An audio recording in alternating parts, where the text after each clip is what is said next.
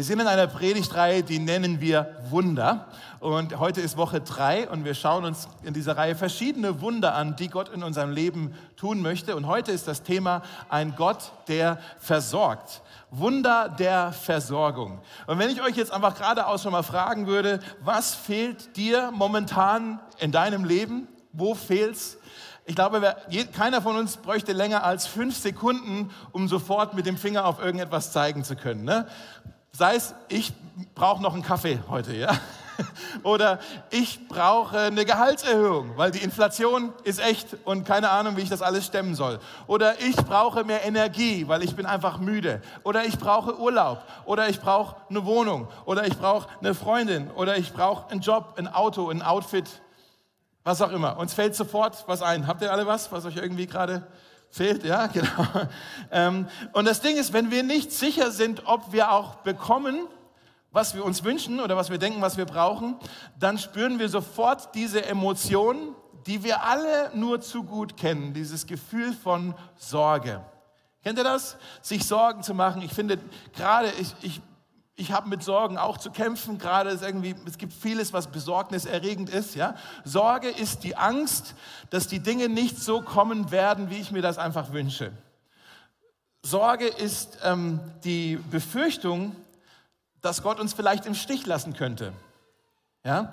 Und klar, als wir Christen, ne, die meisten von uns wissen, es ist eigentlich egal, was es ist, Gott kann mich mit allem versorgen. Würden wir auch wahrscheinlich so unterschreiben. Das glauben wir. Gott kann uns mit allem versorgen. In der Bibel heißt es ja auch, dass er uns äh, all unseren Mangel aus seinem Reichtum heraus erfüllen möchte. Ist ja schön und gut, aber trotzdem kennen wir dieses Gefühl von Sorge. Das ist einfach eine, eine reale Emotion, die wir kennen. In der Bergpredigt äh, redet Jesus davon, wie wir unsere Sorgen überwinden können und wirklich Gottes Versorgung vertrauen können, so dass wir nicht mehr ständig fragen müssen, was habe ich nicht? Wo komme ich zu kurz? Was fehlt mir denn jetzt noch? Das sind so die, die Sorgen, die besorgniserregenden Fragen. Was habe ich nicht? Was fehlt mir noch? Wo komme ich zu kurz? Und Jesus redet da in der Bergpredigt äh, darüber, über das Thema Sorgen. Aber das ist schön, dass er nicht kommt und sagt, hey, einfach so was, einen platten, äh, zu, so ein Zuspruch, so, hey, Kopf hoch, ne? Don't worry, be happy. Komm, wir pfeifen jetzt einfach. Ne, kennt ihr das? Ja. Und äh, wenn man es einfach nur lang genug pfeift, ist möglichst alles wieder gut. Ne? So, äh, Kopf hoch und denk nicht drüber nach, warum machst du dir so viel Sorgen. So kommt Jesus nicht daher, sondern er versteht das Problem der Sorge und er geht recht tief, wie ich meine, und versucht uns zu erklären, warum es die Sorgen gibt, aber warum es eigentlich kein, keine Notwendigkeit dafür gibt. Und das will ich heute mit euch mal anschauen, warum wir uns nicht Sorgen ähm, machen brauchen. Und das ist in Matthäus Kapitel 6, wenn ihr eure Bibeln dabei habt oder euren Zettel aus euren Kontaktkarten rausholt, da habt ihr diese Bibelstelle, malt da gerne in dem Text ein bisschen rum, was euch wichtig wird. Ansonsten schreibt da gerne mit auf für euch zu Hause Matthäus 6. Wir fangen in Vers 25 an, auch hier auf dem Bildschirm. Da sagt Jesus folgendes, sorgt euch nicht, um euer tägliches Leben, darum, ob ihr genug zu essen, zu trinken oder anzuziehen habt. Besteht das Leben nicht aus mehr als nur Essen und Kleidung? Manche von uns werden da jetzt widersprechen, lieber Herr Jesus. Was gibt's denn noch Wichtigeres als Essen ja, und Kleidung? Aber gut, er hat vielleicht recht. Er sagt, schaut euch doch die Vögel an. Sie müssen weder säen, noch ernten, noch Vorräte ansammeln, denn euer himmlischer Vater sorgt für sie. Und ihr seid ihm doch viel wichtiger als sie. Er fragt, können alle eure Sorgen euer Leben auch nur um einen einzigen Augenblick verlängern? Nein. Und warum sorgt ihr euch um eure Kleider?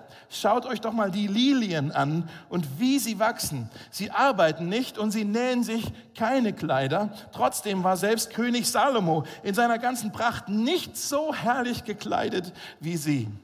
Wenn sich Gott so wunderbar um die Blumen kümmert, die heute aufblühen und schon morgen wieder verwelkt sind, wie viel mehr kümmert er sich dann um euch? Euer Glaube ist so klein. Hört auf, euch Sorgen zu machen um euer Essen und Trinken oder um eure Kleidung. Warum wollt ihr leben wie die Menschen, die Gott nicht kennen und diese Dinge so wichtig nehmen? Euer himmlischer Vater erkennt eure Bedürfnisse. Dieser eine Satz ist vielleicht alles, was du heute hören musst in diesem Gottesdienst. Euer himmlischer Vater erkennt deine Bedürfnisse. Macht das Reich Gottes zu eurem wichtigsten Anliegen, lebt in Gottes Gerechtigkeit und er wird euch all das geben, was ihr braucht. Krasse Versprechen hier drin. Ähm, ich möchte einfach mal ein bisschen einsteigen in diesen Text, was Jesus uns hier sagt. Dreimal ist hier sozusagen dieser, dieser Aufruf, macht euch keine Sorgen, sorgt euch nicht. Und das ist ein bisschen ein komisches Gebot, denn ich kenne eigentlich keinen, der das freiwillig macht ja, freiwillig sich Sorgen macht, dass man irgendwie morgens aufsteht und sagt, ach, heute ist wieder ein schöner Tag, um sich Sorgen zu machen. Ja, natürlich nicht. Irgendwie, wir haben ja, keiner von uns mag Sorgen. Irgendwie, klar, Jesus will ich mir keine Sorgen machen. Und das ist so, was sagt er denn hier? So, sagt er hier, uns soll alles egal sein? Sollen wir so eine Gleichgültigkeit haben, an den Tag legen? Sollen wir die Realität verdrängen? Sollen wir den Verstand abschalten? Und da möchte ich gleich mal einsteigen. Es gibt einen Unterschied zwischen Bedenken und Sorgen. Bedenken und Sorgen. Bedenken sind konstruktiv. Bedenken sind achtsam, sie sind weise, sie sind angebracht. Sorgen sind destruktiv, sie zerstören. Sorgen sind ablenkend, sie sind konsumierend. Ja? Bedenken kontrollierst du, Sorgen kontrollieren dich. Bedenken ist, wenn du irgendwelche, über irgendwelche Sachen nachdenkst, die du verändern kannst. Und du denkst darüber nach, oh, wie gehe ich da jetzt vor? Was ist jetzt da das, der richtige Schritt für mich? Sorgen ist, wenn du darüber nachdenkst, über Dinge, die außerhalb von deiner Kontrolle sind, die du selber nicht verändern kannst.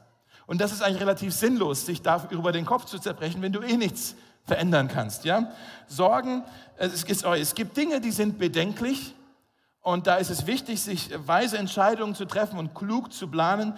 Aber wenn du nachts schlaflos im Bett liegst, wenn du Bluthochdruckprobleme hast, wenn du schweißgebadet aufwachst, wenn du Herzrasen bekommst, wenn du gestresst bist ohne Ende, dann haben dich deine Sorgen fest im Griff. Und manche von uns, wir kennen das nur zu gut, von den Sorgen fest im Griff zu sein. Jesus nennt uns hier, ich glaube, drei Gründe in diesem Text, warum Sorgen nutzlos sind warum Sorgen nutzlos sind. Vielleicht wollt ihr euch das aufschreiben. Das erste ist, Sorgen sind nicht natürlich. Er sagt, Sorgen sind nicht natürlich. Die Schöpfung, alles um uns herum, die ganze Natur, sie sorgt sich nicht. Eine Ameise sorgt sich nicht. Ein Stein sorgt sich nicht. Ein Fisch sorgt sich nicht. Ein Baum, eine Pflanze sorgen sich nicht. Ja, und nur die Menschen. Wir sind die einzigen Geschöpfe, die sich sorgen. Und Jesus entpuppt sich hier als großer ähm, Botaniker, als großer äh, Pflanzenkenner und als auch ein Zoologe, als ein Tierkenner. Und er nimmt hier zwei Beispiele. Ja, guck mal die Vögel, guck mal die Blumen und schaut die doch mal an. Guck mal, die machen sich keine Sorgen. Die, die, äh, die Lilien, sagt er, die sorgen sich nicht, die nähen sich keine Kleider und trotzdem sind sie so wunderschön, so herrlich gekleidet. Wenn man sich mal eine Blume anschaut, ich weiß, wir Männer nehmen uns oft die Zeit nicht, eine Blume genau anzuschauen, aber das ist schon ein Kunstwerk einfach wie das kunstvoll bis ins Detail erdacht ist, die Farben, der Geruch, einfach das Design, das ist schon krass. Und morgen, übermorgen sind sie schon verwelkt. So ins Detail verliebt ist unser Gott. Und dann sagt Jesus auch, schaut euch die Vögel an.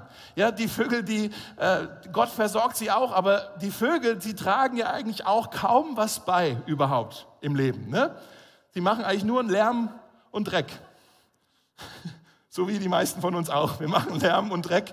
Äh, ja, aber trotzdem, aber trotzdem ähm, sagt, sagt Jesus hier, und euer himmlischer Vater, er kümmert sich selbst um diese Vögel, die einfach nur geschaffen sind, damit wir uns an, ihnen freuen dürfen, an, an ihrem Lärm und an ihrem Dreck. Ja, und, äh, und Jesus sagt, und trotzdem kümmert sich Gott um sie. Euer Vater versorgt sie. Jesus sagt, die ganze Schöpfung vertraut Gottes Versorgung, nur die Menschen nicht. Die ganze Schöpfung vertraut Gottes Versorgung. Nur uns Menschen fällt das irgendwie schwer. Wusstest du, dass du nicht als Sorgenkind auf die Welt gekommen bist?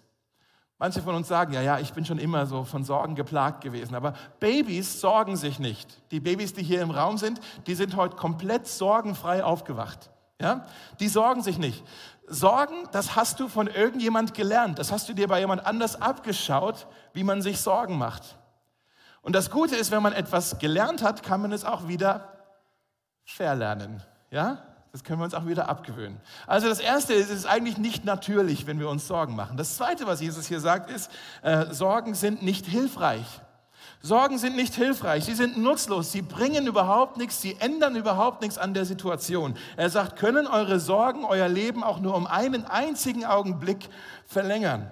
Im Gegenteil, ähm, es gibt da Studien drüber, dass Sorgen halt so stressverursachend sind, dass man eigentlich nicht mehr gesund ist und dass das Leben eventuell verkürzt wird durch die Sorgen, die wir haben. Es wird nicht verlängert, es wird sogar kürzer durch unsere Sorgen. Unsere Sorgen verändern gar nichts. Man investiert emotionale Energie in nichts, wenn wir uns Sorgen machen. Äh, Psychologen reden davon, dass das so dieser Schaukelstuhleffekt ist. Ja? Man bewegt sich die ganze Zeit vor und zurück und kommt aber nirgendwo hin. Man investiert ganz viel Energie und bewegt die Dinge vor und zurück die ganze Zeit. Man dreht sich im Kreis irgendwie so, aber man kommt damit gar nirgendwo hin. Die Sorgen ändern nichts an den Umständen, sie ändern nur dich. Sie ändern nur deine Stimmungslage. Dann bist du down, dann bist du niedergeschlagen. In Sprüche Kapitel 12 heißt es, Sorgen drücken einen Menschen nieder. Kennt ihr das? Von Sorgen wirklich niedergeschlagen, niedergedrückt zu sein. Das stimmt. Sorgen drücken einen Menschen nieder. Äh, das ist mal purer Stress. Manche von euch haben damit zu kämpfen. Ihr habt so viele Sorgen, dass ihr aufwacht mit einer Migräne oder mit Bluthochdruckproblemen oder Verdauungsproblemen oder Rückenschmerzen oder sowas. Und das hat eigentlich keine äh, körperliche Ursache, das kommt alles aus dem Denken, aus den Sorgen, die man sich macht. Ja? Ähm, und die, wir sind halt nicht geschaffen, unsere Sorgen zu schlucken. Sorgen sind nicht hilfreich, sie sind auch nicht gesund. Manche sagen, ich bin krank vor Sorge. Das stimmt wahrscheinlich auch. Vielleicht wollt ihr euch mal folgenden Satz aufschreiben. aufschreiben. Sorgen sind kraftraubender als Arbeit. Sorgen sind kraftraubender als Arbeit. Arbeit macht müde. Okay. Sorgen machen Stress. Sorgen machen Stress. In der Bibel heißt es, ein gelassenes Herz, das Gegenteil von einem besorgten Herz, ein gelassenes Herz ist des Leibes Leben. Eine andere Übersetzung sagt, ein gelassenes Herz macht das Leben gesund. Willst du gesünder sein in deinem Leben? Ja? Dann mach dir weniger Sorgen. Das dritte, was Jesus hier sagt, ist, Sorgen sind eigentlich nicht nötig. Sie sind nicht nötig. Du brauchst dich nicht zu sorgen, denn Jesus versucht uns hier zu vermitteln, Gott hat versprochen, sich um deine Bedürfnisse zu kümmern. Er hat versprochen, sich für uns zu sorgen. Wir brauchen uns nicht zu sorgen, denn er sorgt bereits für uns. Er heißt, es heißt ja, euer Vater erkennt eure Bedürfnisse und er wird euch alles geben, was ihr braucht. Als ich noch ein Kind war, ähm, und egal was es war, wenn ich irgendetwas gebraucht habe, war es für mich total instinktiv, dass ich zu meiner Mutter oder zu meinem Vater gegangen bin und sage, hey, ich brauche das. Ja, keine Ahnung, selbst wenn es irgendwie Taschengeld war oder ich, muss, will dir das Playmobil kaufen oder was auch immer, ich brauche Geld. Dann bin ich zu meinem Vater hin, ich brauche Geld und manchmal hat es mir gegeben, manchmal nicht, aber ich habe mir nie den Kopf darüber zerbrochen, woher er denn eigentlich das Geld bekommt, das er mir gibt. Habe ich mir nie drüber nachgedacht. Es ist ja seine Sorge gewesen, nicht meine Sorge. Und deshalb finde ich das so schön, dass Jesus hier von unserem himmlischen Vater spricht. Denn genauso ist es auch mit Gott. Wir rennen zu ihm und wir können von ihm, wir können von ihm alles erbitten. Und es ist seine Sorge, wie er uns unsere äh, Bedürfnisse stillt. Ja? Äh, wir machen uns Sorgen um Dinge, die sind überhaupt nicht unsere Verantwortung. Für die sind wir gar nicht zuständig. Äh, wir fühlen uns verantwortlich für, für Dinge, um die Gott sich eigentlich kümmern möchte. Jemand hat mal gesagt, Sorgen, sich Sorgen zu machen, das ist gelebter Atheismus. Was meint er damit? Er meinte, wir leben so, als ob es Gott nicht gibt. Ne? Wir machen uns Sorgen, es gelebter Atheismus, als Gott, Gott, ne, klar, wenn es Gott nicht gäbe, wenn es keinen himmlischen Vater gibt, der uns versorgt, dann haben wir Grund zur Sorge, wirklich. Dann, dann wird uns das auffressen. Jesus sagt, ihr habt einen Vater, der Verantwortung für eure Bedürfnisse übernimmt. Und er sorgt, er sorgt dafür, dass ihr alles bekommt, sagt Jesus, was ihr braucht. Was Jesus nicht gesagt hat, ist, er hat nicht gesagt, dass ihr alles bekommt, was ihr möchtet. Großer Unterschied. Ihr bekommt nicht alles, was ihr euch wünscht. Es gibt ja in manchen frommen Kreisen das sogenannte, vielleicht habt ihr das schon mal gehört, das sogenannte Wohlstandsevangelium. Ja? Also ein Evangelium, das dich in den Wohlstand führt, sozusagen. Also das wird so, ich fasse mal zusammen, wenn du nur richtig glaubst, dann macht Gott dich reich. Dann erfüllt er dir jeden Wunsch. Und wenn du noch nicht wunschlos glücklich bist, wenn du noch immer äh, nicht reich bist und auch keinen Wohlstand hast, dann hast du wohl nicht richtig geglaubt. Okay? Davon redet hier Jesus nicht. Das Wohlstandsevangelium, ich meine, es ist nicht das, was wir in der Bibel sehen. Ja? Jesus verspricht uns hier nicht Wohlstand, er verspricht uns hier nicht Reichtum, obwohl er auch nicht Anti-Wohlstand ist. Jesus ist nicht Anti-Wohlstand, aber das verspricht er hier nicht. Er verspricht uns hier Versorgung. Und das ist ein Unterschied. Der Unterschied zwischen dem, was wir, was wir brauchen und dem, was wir uns wünschen. Wir alle brauchen Dinge in unserem Leben, damit unser Leben einigermaßen stabil dasteht und damit wir funktionieren. Ja? Du brauchst eine Wohnung. Du brauchst eine Arbeit oder irgendwo eine Einnahmequelle. Du brauchst Freunde in deinem Leben. Du brauchst äh, Ruhepausen in deinem Leben. Das ist ein, ein, Bedürfnis, was du hast. Dafür brauchst du dich nicht zu schämen, dass du das brauchst. Ja? Und darüber hinaus gibt es aber Dinge, die wir uns wünschen, die brauchen wir nicht, aber die wünschen wir, weil sie unsere Lebensqualität ein Upgrade geben würde. Ein neuer Fernseher, ein schöner Urlaub, ein schickes, äh, ja, schicker Abend in einem schönen Restaurant, ein Konzertbesuch. Solche Dinge, die wünschen wir uns. Ja, die sind auch nicht falsch, sich solche Dinge zu wünschen, solche ähm, ja, Wünsche und Verlangen zu haben, ist nicht falsch. Aber diese Dinge, müssen wir wissen, stellen uns fast nie zufrieden. Ja? Das ist, das ist schön, dass es gibt, aber die stellen uns nicht zufrieden. Je früher du lernst zu unterscheiden zwischen dem, was du brauchst und dem, was du dir wünschst, umso besser stehst du finanziell da. ja? Aber auch je mehr, du das, je mehr du das schnallst, umso, ich glaube, umso zufriedener bist du mit deinem Leben.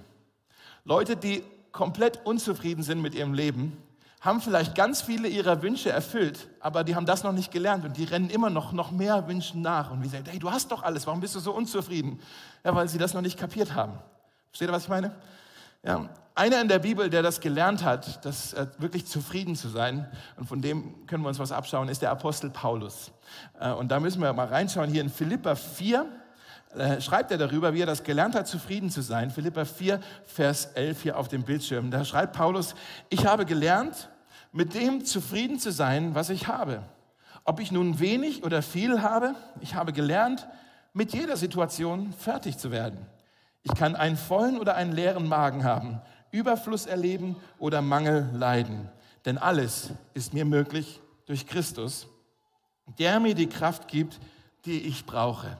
Dieser letzte Satz, kann ich das mal sagen, ist meiner Meinung nach der am meisten missverstandenste Satz in der ganzen Bibel weil wir diesen Vers oft so aus dem Kontext rauben und wir meinen, was hier versprochen wird, ist, dass Jesus uns so zum Superhelden macht. Ja, alles ist mir möglich durch Christus, der mir die Kraft gibt. Ja, ich kann alles bekommen, ich kann alles erreichen, ich kann mir jeden Traum erfüllen. Ja, Sportler schreiben sich das irgendwie an ihr Trikot hinten drauf, so hey, alles ist mir möglich, ich kann heute das Tor schießen durch Christus, äh, der, der mir die Kraft gibt. Ja, oder Leute schreiben sich das irgendwie auf die Hand so vor, vor der Klausur, oh, ich schaffe ich habe nicht gelernt, aber gut, alles ist mir möglich durch Christus. Ich werde diese Klausur schon irgendwie schaffen, ja? Oder ein Unternehmer, bevor er den Business Deal macht, oh, ich weiß, ich werde ihn jetzt hier aus Kreuz legen, aber alles ist mir möglich durch Christus, der mir die Kraft gibt, ja? Aber das sagt Paulus eigentlich. Er, wenn er sagt, alles ist mir möglich, sagt er damit nicht, ich kann alles,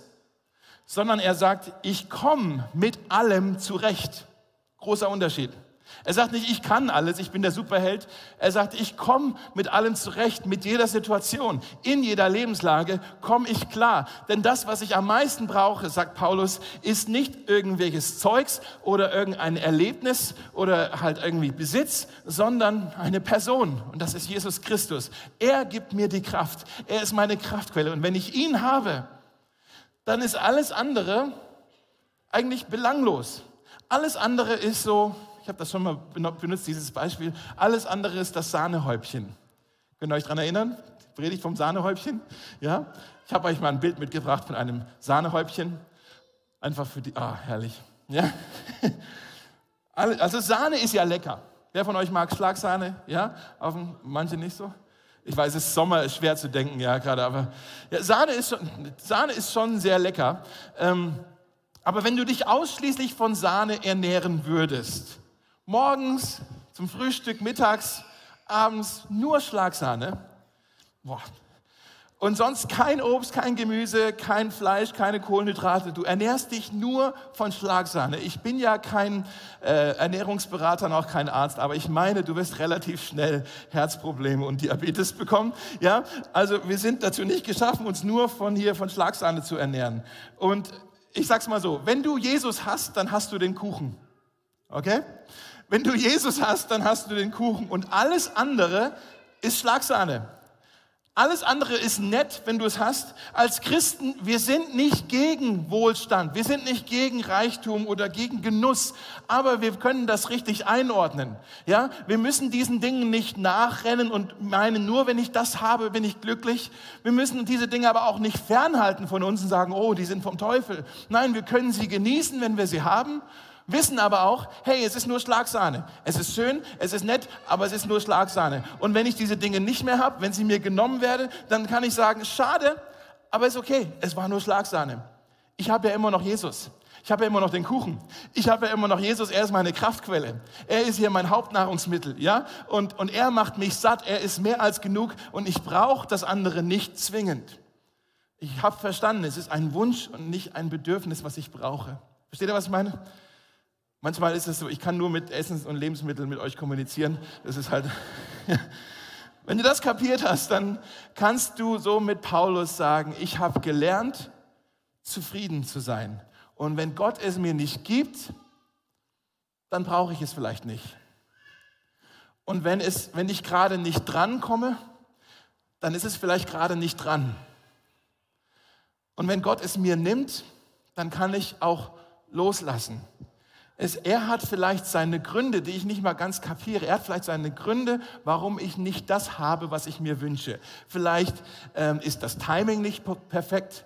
Vielleicht ist mein Charakter noch nicht so weit, dass das ein Segen wäre. Der wäre überhaupt nicht gut für mich. Wenn mir dieser Wunsch erfüllt wäre, dann, dann ja, das wäre vielleicht zu viel für mich. Vielleicht hat er noch was viel Besseres für mich im Sinn, was ich gar nicht auf dem Schirm habe. Ja, du kannst zufrieden sein, so wie Paulus in jeder Lebenslage. Und dann kannst du beten für Versorgung und du kannst sagen, ich vertraue darauf, dass Jesus mir alles gibt, für was ich ihn bete, äh, um was ich ihn bitte. Jesus gibt mir alles, um was ich ihn bitte. Aber wenn nicht, dann vertraue ich auch darauf, dass er mir das geben würde, um was ich bitten würde, wenn ich wüsste, was er weiß.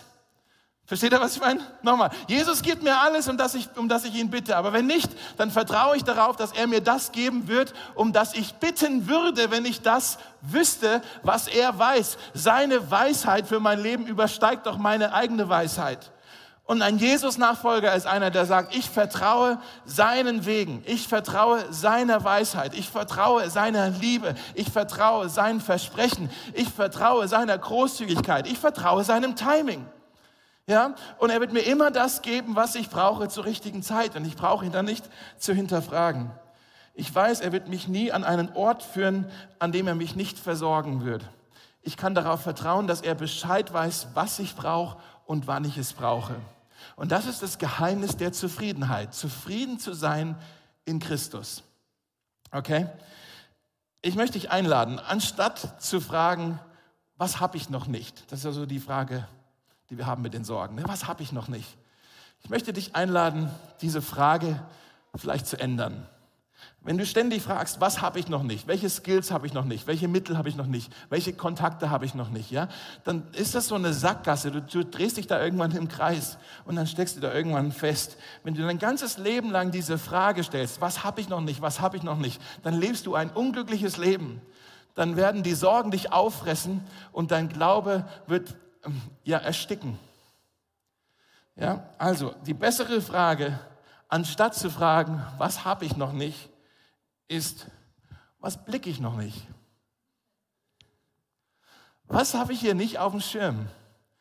Was habe ich hier noch nicht verstanden über Gott, dass ich mir nach wie vor Sorgen mache? Wie kommt es, dass ich ihm nach wie vor noch nicht vertrauen kann mit meinen Bedürfnissen? Was sehe ich noch nicht an Gott? Was habe ich noch nicht geblickt. Ich möchte dich fragen, was für ein Bild hast du von Gott, dass du ihm mit deinen Nöten, mit deinen Bedürfnissen und mit deinen Wünschen nicht 100% vertrauen kannst? Was für ein Bild hast du von Gott? Vielleicht sagst du, ich habe das Gefühl, Gott hat mich vergessen. Und deswegen mache ich mir Sorgen. Ich habe das Gefühl, Gott hat mich vergessen. Ich bin ihm nicht mehr wichtig. Er ist irgendwie sehr weit weg. Vielleicht sagst du auch, Gott ist so enttäuscht mit mir. Ja, ich habe irgendwie, ich habe es vermasselt und jetzt habe ich mich disqualifiziert. Er wird mich nicht mehr versorgen. Oder du sagst, äh, Gott hat wichtigere Leute, die, die er helfen möchte. Ja, ich bin halt einfach unwichtig für ihn. Ich stehe ganz hinten an in der Schlange. Oder vielleicht sagst du auch, Gott ist unfähig, mir mit dieser Sache zu helfen. Ich habe ihn vielleicht überschätzt. Er kriegt es vielleicht doch nicht auf die Reihe. Ich möchte ganz geradeaus sagen, wenn das so ein bisschen dein Bild ist, was du hast von Gott, kein Wunder hast du mit Sorgen zu kämpfen. Ja, wenn du Christ bist und ähm, wirklich von Sorgen belastet bist, dann brauchst du einen neuen Blick, einen frischen Blick auf sein Herz, auf seine Großzügigkeit. Dann brauchst du eine größere Sicht, eine größere Erkenntnis von Gott, sodass dein Glaube wieder wächst, dein Vertrauen in ihn wieder wächst. Dann brauchst du eine neue Gewissheit im Herzen, dass dieses Versprechen, was Jesus hier hat in diesem Text, euer Vater kennt eure Bedürfnisse, dass das wahr ist für dich. Diese Gewissheit brauchst du da diesen neuen Blick brauchst du in deinem Leben. Und jetzt fragst du natürlich, okay, wo bekomme ich denn diesen neuen Blick? Wo kriege ich denn so eine neue Perspektive her, dass vielleicht so manches, was sich bei mir verschoben hat in meinem Gottesbild, wieder gerade geschoben wird? Die Antwort ist eigentlich ganz einfach. In der Anbetung. Wenn du in seine Gegenwart kommst, Dort siehst du ihn, dort offenbart sich Gott. Das ist der primäre Weg, wie Gott sich uns heute offenbart. Klar, er offenbart sich in seinem Wort, auch man kann spazieren gehen und so, aber wenn wir vor allem im Kollektiv in der Anbetung sind, ich glaube das so, jedes Mal, wenn wir das tun, ist Gott mitten unter uns und möchte sich uns offenbaren und möchte uns neue Erkenntnis darüber geben, wer er ist. Wenn wir beten, wenn wir singen, wenn wir aussprechen und aussingen, ja, wer er ist und was er für uns getan hat, da freut er sich drüber, aber das sind ja auch Reminder für uns selber. Ja, da, da, da suchen wir ihn, da trachten wir zuerst nach seinem Reichen. Ach so, so bist du Gott. Jetzt kapiere ich es wieder. Ja, und in der Anbetung wird dein Gottesbild immer größer. Und wenn dein Gottesbild größer wird, werden deine Sorgen immer kleiner. Es gab vor Jahren mal ein Lied, ist wirklich schon eine Weile her. Vielleicht kennt ihr das. Ähm, es geht so. Trachte zuerst, nee, richte den Blick nur auf Jesus. Kennt ihr das?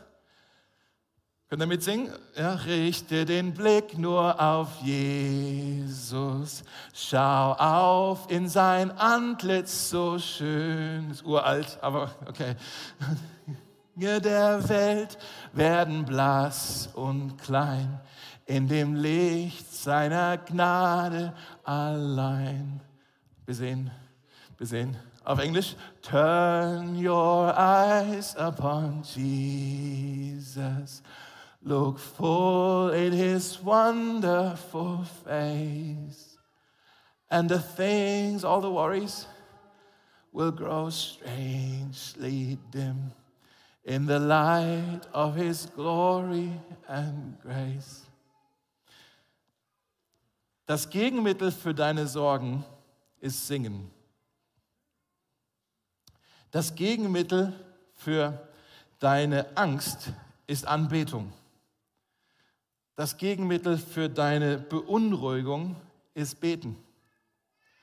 Das Gegenmittel für deine Panik ist Lobpreis. Soll ich nochmal sagen? Manche von euch haben es aufgeschrieben. Das Gegenmittel gegen deine Sorgen ist Singen. Das Gegenmittel gegen deine Angst ist Anbetung. Das Gegenmittel gegen deine Beunruhigung ist Beten. Das Gegenmittel gegen deine Panik ist Lobpreis. In Philippa 4, gleiches Kapitel, ein bisschen weiter vorne, sagt Paulus das Gleiche. Er sagt, sorgt euch um nichts. Das Gleiche, was Jesus gesagt hat. Sorgt euch um nichts, sondern betet. Kommt in seine Gegenwart. Da, wo euer Bild wieder gerade geschoben wird. Betet Gott um alles. Und sagt Gott, was ihr braucht. Und dann heißt es noch, und dankt ihm für das, was er getan hat für das, was er getan hat. Wenn du dir unsicher bist, ob Gott dich wirklich versorgen wird, ob Gott wirklich weiß, was das Beste für dich ist, dann erinnere dich doch daran, was er bereits für dich getan hat. Schau auf das Kreuz. Sieh auf seine Liebe am Kreuz. Sieh auf seine Opferbereitschaft am Kreuz. Sieh auf seine Großzügigkeit am Kreuz, wo Jesus sich selbst geschenkt hat um für deine Sünde zu bezahlen, sodass du Freiheit erleben darfst und Gott kennen darfst. Ja, wie können wir aufs Kreuz schauen und trotzdem noch fragen, oh, ich weiß nicht, ob Gott wirklich für mich ist. Am Kreuz hat er es doch wirklich schon bewiesen. Paulus sagt das Gleiche nochmal in einem anderen Buch, im Römerbrief, Kapitel 8. Da sagt er, Gott hat seinen eigenen Sohn nicht verschont, sondern hat ihn für uns alle in den Tod gegeben. Wenn er uns aber den Sohn geschenkt hat, wird er uns dann noch irgendetwas vorenthalten wird er uns noch irgendetwas vorenthalten. Wenn wir Jesus am Kreuz sehen, wie können wir da an seiner Liebe zweifeln? Gott hat uns bereits sein Bestes geschenkt, sagt Paulus. Warum sollte er uns noch irgendetwas vorenthalten? Das Kreuz ist der ultimative Beweis dafür, wir haben einen Gott, der versorgt. Wir haben einen Gott, der versorgt. Und am Fuße des Kreuzes lösen sich alle unsere Sorgen in Luft aus. Das glaube ich wirklich. Deshalb wollen wir jetzt, einfach bevor wir den Gottesdienst abschließen, noch Zeit verbringen in seiner Gegenwart und Zeit verbringen, uns bewusst nochmal daran zu erinnern, was er bereits für uns getan hat. Und Jesus, am Tag bevor er ans Kreuz gegangen ist, hat er uns zwei Symbole gegeben, zwei Bilder gegeben, die uns dabei helfen, um uns an ihn zu erinnern. Ein Kelch und ein Stück Brot. Brot und Wein oder Saft. Ja, ich glaube, es gibt beides, oder? Wein und Saft. Mega, ja. Ähm, wir wollen jetzt gerne noch ein bisschen das Abendmahl feiern. Viele von euch haben schon oft das Abendmahl gefeiert. Ihr wisst, um was es geht. Äh, dass das Brot ist gebrochen und es symbolisiert, wie Jesus seinen Leib am Kreuz gegeben hat, dass er für uns gestorben ist. Dass der, der, der Wein oder der Saft symbolisiert, ja, so wie der Wein in den Kelch gegossen wird, dass Jesus wirklich sein Blut vergossen hat für uns. Das hat er bereits für uns getan. Welch ein Liebesbeweis. Ja? Und ja, ihr könnt gerne nach vorne kommen, Leute. Ähm, und wir wollen das so machen, dass wir jetzt ein bisschen Lieder singen und dann sind hier, glaube ich, eins, dann hier bei dir an dieser Säule ist noch eine Station und hier vorne sind so einfach aufgebaut. Und ihr könnt einfach, wir singen, glaube ich, zwei Lieder. Und während wir diese Lieder singen, braucht euch nicht hetzen, könnt ihr einfach zu so einer Station gehen und euch ein Stück Brot nehmen. Ich glaube, es gibt auch glutenfreies Brot für die, die das gerne möchten. Und Wein und Saft. Und nehmt euch einfach das und geht wieder zurück an euren Platz. Und vielleicht möchtet ihr dann einfach mit der Person, die neben euch steht, euch das zusprechen und sagen, hier, dieses Brot ist Christi Leib für dich zerbrochen. Dieser Kelch ist Christi Blut für dich vergossen. Und dass wir uns dann so dran erinnern, war richtig? Ja? Ja? Dass wir uns dann so daran erinnern, das hat Jesus für uns getan.